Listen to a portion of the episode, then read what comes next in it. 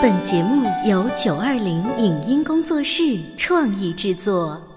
潮爸辣妈节目版权归合肥市广播电视台所有，任何未经允许的传播行为均属违规。欢迎与九二零影音工作室沟通合作事宜，电话零五五幺六三五零九三五六。走在大街上，我希望听见别人叫我小姐姐、小姐姐、小姐姐，而不是哦阿姨。但我最爱的称呼是妈妈。走在大街上，我希望听见别人叫我欧巴，而不是大叔、大叔。但我最喜欢的称呼是爸爸。我是辣妈，不是老干妈。我是潮爸，不是太阳能浴霸。八零后时尚育儿广播脱口秀，潮爸辣妈。本节目嘉宾观点不代表本台立场，特此声明。请家教补课是大部分家长都会为孩子安排的事儿。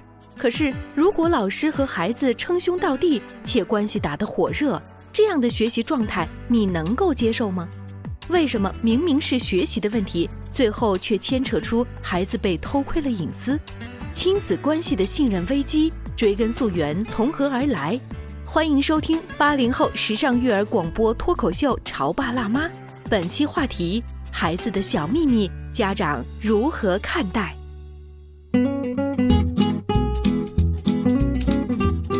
迎收听八零后时尚育儿广播脱口秀《潮爸辣妈》，各位好，我是灵儿。大家好，我是小欧。最近呢，有一个网友啊发帖说，他妈妈呢翻看了他跟补课老师的聊天记录之后呢，把老师给开了。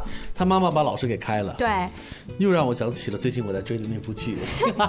最近老是提到，可能就是人不彪悍枉少年，可能真的是因为老了，嗯，就是开始回忆自己的青春了。但是我刚刚说的例子跟这个剧有什么必然的联系吗？就是你看啊，有几个桥段，第一个桥段，花彪冒充大学生，嗯，给那个何美补课，嗯。然后妈妈一开始一脸的不信任，那小屁孩你是意思就是说合格称职吗？啊，几次三番之后发现哦还不错，但是后来又因为知道他年纪其实是一般大，所以就被开了。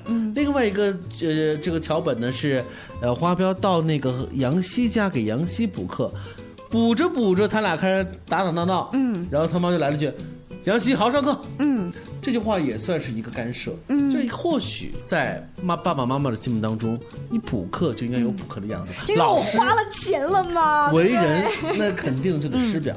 我现在其实以我目前的观点，我也是站在这个家长这边的。嗯，那你在孩子面前，因为你是个补课老师嘛，嗯，你多多少少还是应该要有。知道那个范儿，这个范儿到底出了什么问题呢？我们一起来看一下啊，这一个年轻的老师和这个学生这个网友发生了怎样的聊天记录呢？大哥，你今天布置作业太多了。哎呀，写完嘛，写完继续嗨。那你哪天带我去嗨呀？这本练习题写完，大哥我就带你走。下辈子聊。哎，老师，对不起啊，对不起啊，我没想到我妈看我手机了，我跟她解释她也不听啊。我昨天就是上个厕所没带手机，然后呢消息就一直震，然后然后她就看见了，然后害你丢了工作，真的太对不起了。哎，我没事，你妈也是太担心你的学习了，工作再找还是有的嘛。好了，不说了，我要去寻找我下一个小弟了。不管怎么样，一日为师，终身是大哥。好的，后会有期，江湖再见。再见。刚才我们聊的那两段啊，其实已经是一开始他们江湖气息浓厚，打个引号的浓厚啊，和被妈妈发现被开了之后，就是他们道别的一段。哎，葛老师，你觉得要是你儿子就是跟家庭教师这样聊天，有什么问题吗？我觉得挺好啊。我会很开心啊，嗯，呃，其实我儿子现在就是和他的英语老师，他们其实就是亦师亦友，就是这么聊天，对，就是这么一个方式。会不会被爷爷一拍桌子，如此的没大没小？嗯，那就不知道了。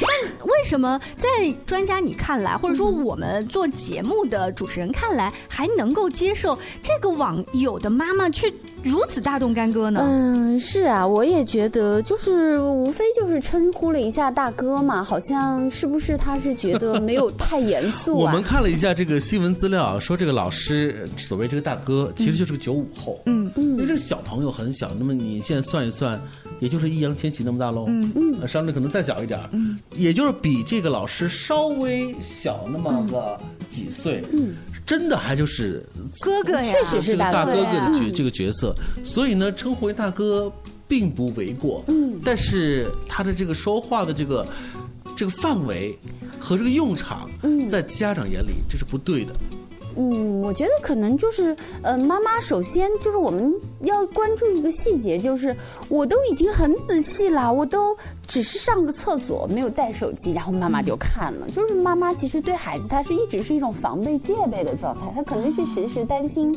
这个孩子没有用心学习，是不是又交什么坏朋友啦，等等等等。讲到这里，我就突然想起我当年在上这个初三或者高三的时候的那个补习，那补习的老师都是老学究，嗯，一个个都小老头儿、小老太。嗯，那才有个师长的样子，才有学习的样子。所以在那样的一个市场当中，只有这样子的老师能够有饭碗。有那个补习的饭碗，像那些在我们那个年代、比我们稍微长几岁的那些所谓的哥哥姐姐，还真不一定能找到工作。嗯嗯，你觉得呢？嗯，但是我觉得不在乎他是什么年龄阶段，而是刚葛老师发现的一个细节，就只是今天上厕所没有带，就说明呢，平时这孩子防妈妈防的特别厉害，就是妈妈和孩子一直是一个侦探对这个嫌疑人的这种模式，然后妈妈可能一直是在生活中寻找这个孩子没有用心学习的蛛丝马迹。嗯，这有点像什么呢？就是女朋友去查男朋友的手机，嗯我总得找着点什么。好，总有一天你会用制造事实，也要验证自己那是因为这是。在一个手机的年代。嗯回想在当年没有手机的时候，妈妈会翻什么呢？日记本啊。对呀所以翻看日记本和现如今这个翻看手机是是一一样的样的。今天我们的长门辣妈是以这样的一个补习班的这样一个小故事来开头，其实实聊的就是。我们如何看待孩子的隐私，进而尊重孩子的隐私？嗯，是的。当这个妈妈请来了家庭教师，然后授权给这个老师让他给孩子补习的时候，其实我觉得妈妈就可以关上门退后了。嗯，但是她好像一直是在关注你有没有在学习，你们之间的教学互动是不是有效率，这个老师他有没有呃拿着我的钱在干着别的事儿？嗯，啊，这个有没有辜负我的期望？然后你们两个人究竟是不是这个真正在学习呀、你们这个课后的互动有没有超越我的界限啊？因为呃，我不仅花了钱，我还在担心。呃，虽然我们俩刚才是这个男生女生的这种扮演哈，实际当中会不会还有早恋的嫌疑呀、是的，之类如果是？有女，如果是异性的话，妈妈可能还会有这样的一个担心的。说实话，妈妈的担心是有的，因为门一关，一切的发生都不在眼前掌了，控之下，不在眼前了。一个老母亲的各种焦虑和担心，一定就会产生的。是的这就如同什么呢？你年轻的爱人、老公每天工作的状态并不在你的眼前，嗯，可能在一开始你们成家最初的那么一段时间，你的担心是增加的。过了一段时间之后呢，那就习惯了，嗯，道理都是差不多的。所以这个隐私这个问题，在孩子心目当中，这的确是隐私，嗯，在父母心目当中，这不叫隐私，当你有了隐私的时候，就意味着你拒绝了我，那我怎么监控和管理你呢？这就是我的担忧，嗯是不是？对所以如何看待孩子的隐私，这的确是个难题啊。呃，葛老师在你所接触到的家长跟孩子当中啊，差不多到多大年纪的时候，孩子明显开始有了自己的隐私，而且开始避讳让家长知道。嗯，可能女生要早一些。其实女生大概五年级、六年级就比较明显了，男生一般在初中之后。哦，初中之后这么没心没肺啊！其实他们所谓的隐私，无外乎就是啊、其实我感觉那些小秘密真的不是什么大不了的事情，但是其实孩子有隐私是他自我意识萌发的一个表现。嗯，呃，我们想一想，其实我们每个成人都必须有隐私的。就当他能够区别内外的时候，当他能够知道自己是一个独立的个体的时候，他就必然会有自己的小秘密。所以，呃，其实作为妈妈的你知道儿子有一个秘密，嗯，但是你是装作不知道，嗯，有的时候是这样，有的时候可能真的不知道。但是如果你对孩子有一个基本的信任的话，你会知道他的这些秘密，哎，其实也蹦跶不出来什么我是特别。八卦，特别有好奇心。嗯、妈妈，你能告诉我你儿子都有哪些秘密吗？就是其实你是知道的，你是知道的但假装你是不知道不知道。嗯，可能会他会喜欢某个女生啊，或者会有一些女生会喜欢他，这可能是中学的孩子最多的一个。这一切他没有告诉你，嗯，没有哦，但是他有的时候也会说，他会用试探的语言会说一哦，些。他就试探的语言，对就其实想看看你知道不知道。嗯，他会说是呃告诉我谁谁谁什么一个情况啊，然后来旁观只不过妈妈也是过来人，谈过恋爱 的话能看得出来，能感觉你觉得这出来。一切还是还还好吗？就是，尽管你装作不知道，或者是尽管他想隐瞒，但这一切其实你认为还是安全的。对，我认为是安全的。就是孩子，尤其到了十来岁的这个时候，他萌发一些基础的这些感情，这是人性的一种表现。但是我会跟他说到，就是你这个年龄，你的主业是什么？首先你喜欢别的孩子，或者别的孩子喜欢你，这不是坏事儿，一定是优秀的孩子才会被人喜欢。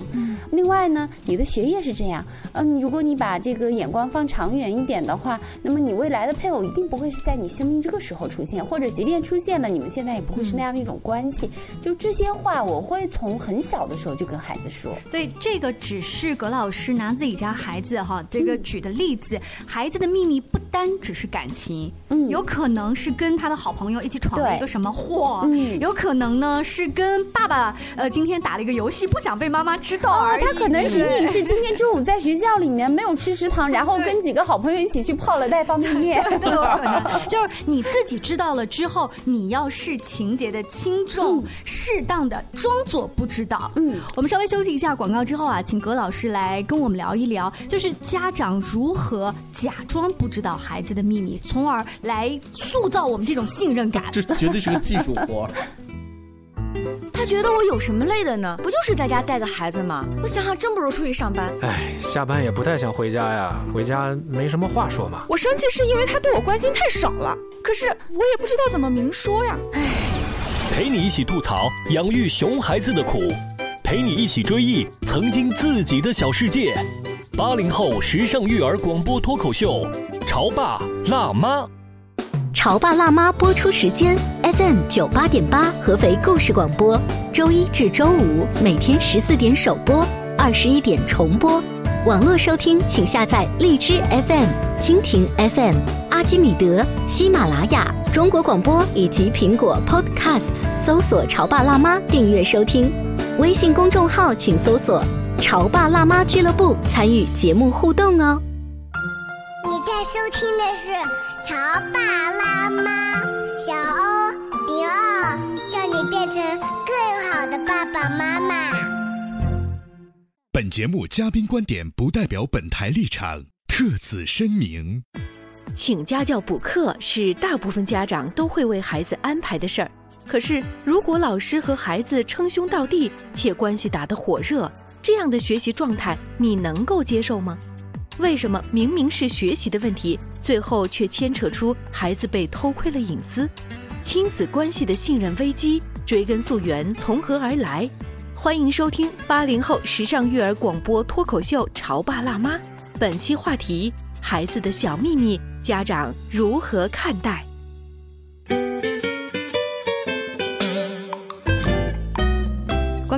迎您继续锁定《潮爸辣妈》。今天小欧跟灵儿为大家请来了葛玲丽老师，我们一起聊一聊啊，一位妈妈翻看儿子跟家教老师的网聊记录之后呢，觉得这个年轻的老师没有老师的范儿，公然跟自己的孩子称兄道弟，哎呀，这个性价比太不高了，之后就把老师给开了。所以这是一起发生在补课这样的一个过程当中的一个小故事。其实我们抽丝剥茧的来分析分析哈，有几个点我们觉得在我们节目当中可以来聊。一呢，是因为花钱补课，嗯，却让父母发现你们在里头并没有做着父母原以为的那样的一些规范性的动作。就是传统意义上的老师跟孩子的聊天。他认为这件事这个情是不他不是可以的。课内发生的，他是课后。我了解，我了解。然后呢，这件事情就不在他的掌控范围之内了，这是其一。第二，这个翻看孩子的手机，终于逮到一次了，逮到一次还发现，你看这个事情果然我不看手机不知道，一看手机吓一跳，这件事又不在我的这个管控范围之内，验证了妈妈的焦虑，这验证了我不看到你的时候你在做什么了。嗯，所以。基于对孩子的不信任，他就没有给孩子足够的空间。就是因为我不信任你，所以我要扒开那个空间去找所有的那个漏洞嘛。然后孩子会觉得你一天到晚要盯着我看，然后我要格外的再小心一点，再找一个地方安放我的小秘密。在葛老师的家里面，孩子会比如说跟朋友的聊天记录呀，比如说会不会背着你打电话呀，日记本都锁在抽屉里。他的 QQ 一直是挂在我的手机上面。关联的，这么这么阳光啊！嗯，但是前一段时间，大约也就一两个月前，他把它给取消了，而且他把他的那个密码改了，不让我知道。呃，他告诉我，呃，这是我们的同学都是秒删，把聊天记录聊完了以后都是秒删。我已经没有养成这个删记录的习惯，那我就不再挂你的手机上了。所以当他跟你说这一个新的招数的时候，你的反应是：哟，儿子长大了。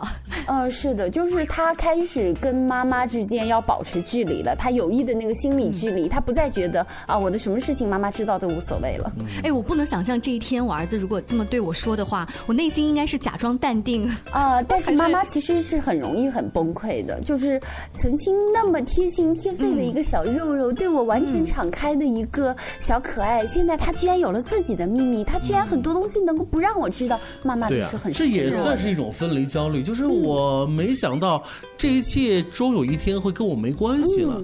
我觉得这应该是在我的这个管控范围之内的事情。会有一个他自己的世界，而且这个世界他居然不让我参与，他连让我看都不让我看。嗯，呃，葛老师，你觉得当有这一种焦虑的爸爸妈妈走到你的咨询室里，我猜哦，应该是妈妈居多。嗯，爸爸可能会比较大条，觉得男孩或者是长大了就长大了嘛，谁还没点自己的秘密？那妈妈焦虑到来咨询你们，我能给出他什么样子的建议，让他去摆脱这种焦虑呢？其实我觉得很多的父母亲他是缺乏一个就是青少年孩子他一个是自然成长发育的这个常识，或者说这些必备的基础知识。就是孩子到什么年龄，他必须要能够分离个体化。嗯，这是一件好事儿，不是一件坏事儿。如果一个孩子他一直对你是毫无保留的话，说明这个孩子他心智上没有成熟，没心没肺。啊，对，嗯，这样的孩子他可能会以后即便是走入家庭的话，都是很困难的。就是他和他的妻子的亲密关系的建立都会有问题。嗯，那么就是孩子的父母他因为缺少这些知识，所以他可能会觉得哦，这是一种不正常的现象。嗯，但实际上从孩子的发育成长来说，这是健康的、正常的。所以第一点，我们要强化一个概念，就是恭喜你，你的孩子其实长大了，嗯而且朝着一个正常的方式在长大。更重要的是，这是一个重要的历史节点，也应该让这个节点的我们，就这一端的我们，要学习、学会啊，我们应该要对这个问题收手。哎，会不会正好有孩子在听我们节目，然后把这段拷给爸妈说，听到了吗？专家都这么说。第二点呢？第二点就是。我们说理论归理论，真正克服自己的那种情感的焦虑是很困难的。如果你发现自己，呃，明知道是这么一个情况，但是忍不住会觉得很失落、很焦虑的话，可能你要反思一下自己是不是在亲密关系中和父母的分离没有没有彻底，或者是说自己本身有那种被抛弃的恐惧比较严重。嗯啊，当爸爸妈妈你自身有自己的这个生活的主心骨，我们说在养孩子的过程当中，就是一步一步得体的。退出，如果你特别难以退出的话，一个可能是你的父母在你的生活中没有教会怎么退出，另外就是你自己的生活是不是太单调，你只有去跟孩子捆在一起才有。葛老师刚才说了一个特别重要的一个词，叫做你要学会得体的退退出。你看这个退出的过程也应该是优雅的，而不是因为一个。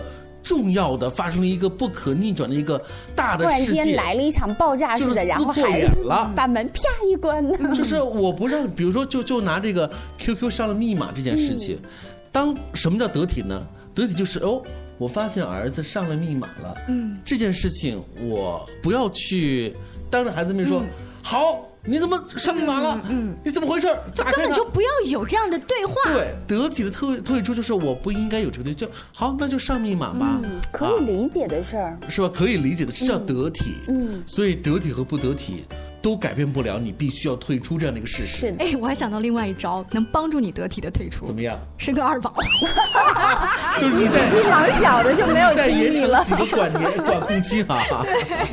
这是黄磊曾经演的一个电视剧，当中的这个海清，她一开始一直在焦虑女儿的上学、出国留学的问题。当女儿的一切路都铺好之后呢，她忽然跟她的老公啊，呃，这个黄磊说：“哎，我们要个二宝吧。”而且是一种很慌张的状态，因为发现自己没事儿干，没事儿干了，所以二二宝的到来不是因为爱情的结晶，是给自己找事儿，要填补那个。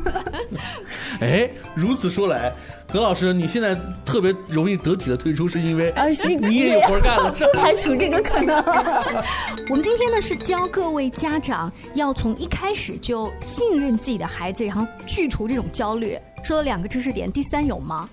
呃，还有，其实我觉得是中国的家庭普遍有的一个问题，就是在孩子出生以后，妈妈会过度的关注孩子，而轻视了这个夫妻的关系。其实，在很多的时候，这个爸爸，我们说这个无论是丧偶式育儿，还是所谓云配偶啊，其实爸爸有的时候也是被动的被排除在这个嗯亲子关系之外。对，其实啊，爸爸在另外一段说，天天管控着儿子。你什么时候来管管我呀？对，很多的爸爸其实在说，你早该退出了，我拉都拉不过来，我一说你就吵。其实很多就爸爸的这种淡定，其实他是可以抚慰妈妈的焦虑的。嗯，爸爸是天然就很淡定，还是可能是因为女性这种特质吧？就是说，她从小把这个孩子养大，然后她特别的难以分离，而爸爸他相对的来说。爸爸更开阔一些，爸爸可能更加的能够理解到孩子，尤其是儿子，他这个在成长的过程当中的一些需要。所以，并不是因为现在的女性啊，多称自己叫什么什么爷、什么什么哥，就真的能有男性的这种思维的格局哈。嗯，就是男性他会给这个女性很多的支持。那么，爸爸参与进来，夫妻的感情好，爸爸可以抚慰到妈妈的很多的焦虑。我最近看了一篇文章，这个标题特有意思，说呃，夫妻之间。最差的交流是。永远都在说孩子，最好的交流是没话吵话，就是就没话净说废话嘛，这其实在打情骂俏呀。然后你去回顾一下自己现在的家庭，对 你们说了多少是跟孩子没有关系的话？我们现在想想，好像我们那个小的时候，爸爸妈妈永远交流的都是你今天菜买了什么呀？你今天这个怎么没做的特别好吃啊？还有你今天辅导他作业了？你今天签了什么字儿吗？就是我在高中的时候，班上有一个同学，他有一天到。呃，班级里唉声叹气。我们问他怎么了，他说：“哎，烦死了！我爸妈坐在那个饭桌前，就在讨论什么股票什么的，但我不存在，你知不知道？” 然后他是真实的难过，但是我们所有人在旁边托着腮说：“我好羡慕你爸爸妈妈的聊天状态。”没有盯着你说，对他们聊的，对，就是不让你参加呀，怎么着呀？这其实我能感受到他父母的那种恩爱。但是他失落了一头，对，变成孩子了，是吧？所以这个一家三口和四口，永远都有一方会觉得不公平，或者是不平衡的。所以爱在这个家里头，首先我们又要重新说到那句话了，就是要建立一个储爱槽。不论是对于配偶还是对于孩子而言，这个储爱槽里头的水绝对是很重要的，不能干涸。嗯，它还要流动起来。不是，嗯嗯，哎，流动起来，这话说的特别有智慧。其实这种流动就是平时的沟通。嗯，是的。嗯，然后互相之间的这种支持，然后当我撑不住的时候，你来拉我一把；当你有困难的时候，我去帮你一下。这个其实说起来挺容易的，做起来真的是非常非常困难，需要很多的艺术和智慧。你知道有一个特别有名的绘本叫做《逃家小兔》，说这小兔子特别叛逆，有一天跟他妈妈说：“妈妈妈妈，嗯，我不要做小兔子了，我要做一个，比如说天上的云彩。”然后这妈妈说：“你做云彩，我就做一阵大风，嗯啊，我把你吹到你想去的地方。”然后小兔子说：“那不行，我要做一个大山。”然后呢，这个妈妈可能又说了另外一个，就是永远，其实妈妈都是追随着这个变化的孩子。后来这个小兔子说：“哎呀，好无聊啊！那好吧，我再做回一个小兔子吧。”嗯，那好啊，我刚好就是你的妈妈。你推开家门，妈妈就把怀抱给你。嗯，哎呀，还是在妈妈的怀抱里好。就是这个逃了一圈回来之后，还是知道妈妈就在那儿，的这种安全的信任感。就是永远我都有一个家，而这个家不是一个空房子，是一个心灵上的归宿，就是我有一个能够包容、理解、支持我的地方。这个信任其实是双向的，是这个陶家小兔的这个小兔子，它信任妈妈，同样妈妈也信任这个孩子，就是因为信任孩子，所以我给了你空间，你再跟你的家教老师称兄道弟也好，你再跟你的同学有秘密也好，其实是在我的可控范围以及放其心的范围。实我觉得养孩子就有点像那个《三打白骨精》里面那个孙悟空给唐僧画的那个圈儿，嗯就是你不要出这个圈儿，出这个圈儿真的是很危险。但是在这个圈儿内，你为什么不可以有一些自己安排的东西呢？嗯，说说也蛮有道理的。其实关于这个隐私和家长如何来看待孩子应该有的隐私啊，这是一个需要我们正确面对的问题，需要我们自己来好好的修炼。嗯，在节目尾声啊，我在想另外一个观点，是不是我们把什么隐私啊、信任这个话题抛在太前面了？这是不是就是思想代沟？就是是的，就是年轻人之间的聊天记录，他其实就是大哥啊，他的大哥啊就是老师的意思。他而且他知道你不能接受，所以这就成为他的秘密。对对对，那么他能不能够让我们这些爸爸妈妈试着去了解一下现代孩子的网络语言？这是一个很实际可操作的工作。是的，就是当你了解了之后，你们知道他的么么哒、亲爱的，并不是就是亲爱的，或者他会发生么么的关系，是不是？就是我们了解一下吧。很感谢葛老师做客我们的直播间啊！下期潮爸辣妈再见了，拜再见，拜拜。以上节目由九二零影音工作室创意制作，感谢您的收听。